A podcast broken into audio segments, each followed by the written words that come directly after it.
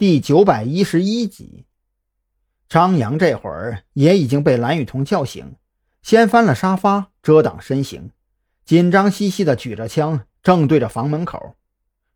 郑浩天，老韩呢？外边地上呢。郑浩天下意识脱口而出，等他意识到这话有些不太合适，刚要开口解释，却发现张扬已经两眼发红的从沙发后边站了起来。妈的，跟他们拼了！张扬领会错了郑浩天的意思，还以为他说的在地上那意思是韩立军已经负伤，甚至是牺牲了。当即是一股怒火澎湃而发，也不管郑浩天开口阻拦，抬腿就要往外冲。接连四声枪响，外边传来扑通扑通两声重物倒地的声音。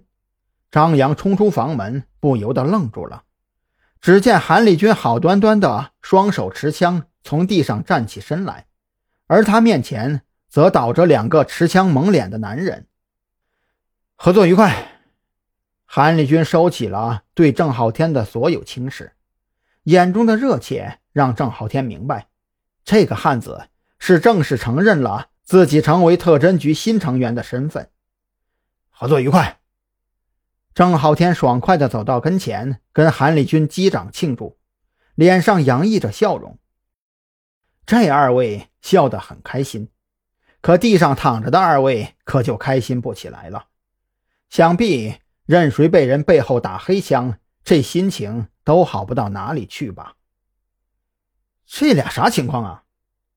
张扬蹲在地上，先是将跌落在地的两把手枪。用卫生纸垫着给收了起来，然后一把扯下俩人脸上蒙面的黑色围巾。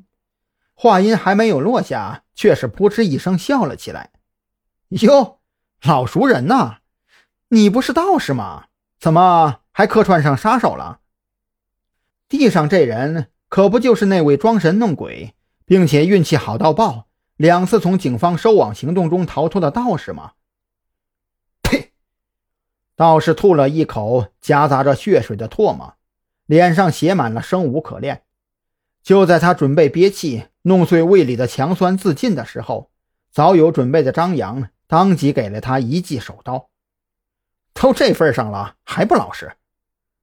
张扬利索的将那二人都打晕了过去，先是给铐上手铐拖进屋里，然后给孔森打了个电话，让他派人过来。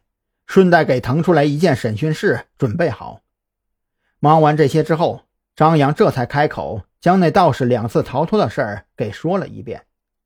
还真是应了那句“不是不报，时候未到”。你看看，到头来还不是让我给逮着了？这计划都准备取消了，这俩人还非得撞上来，还真是……郑浩天也是啧啧称奇。面对自投罗网的两个杀手，一时间竟然不知道该怎么形容了。孔森派来的人很快就赶到了现场，用最快的速度对现场进行拍照留档之后，带头的刑警走到张扬跟前，询问这俩人该怎么处置。他俩身上有枪伤，还是先送去医院给做手术。哦，对了，呃，顺便说一下，他们的胃里面藏有强硫酸。在取出之前，一定要让他们两个保持昏迷状态，要不然呢，他们有办法控制胃部挤碎强硫酸自尽。张扬交代完这些之后，颇有些唏嘘。说实在的，从临海市出来之后，真的很少看到如此悍不畏死的家伙了。由此可见，子午会不同的执事控制手下的手段也各有千秋啊。不过这些都已经不重要了。张扬觉得。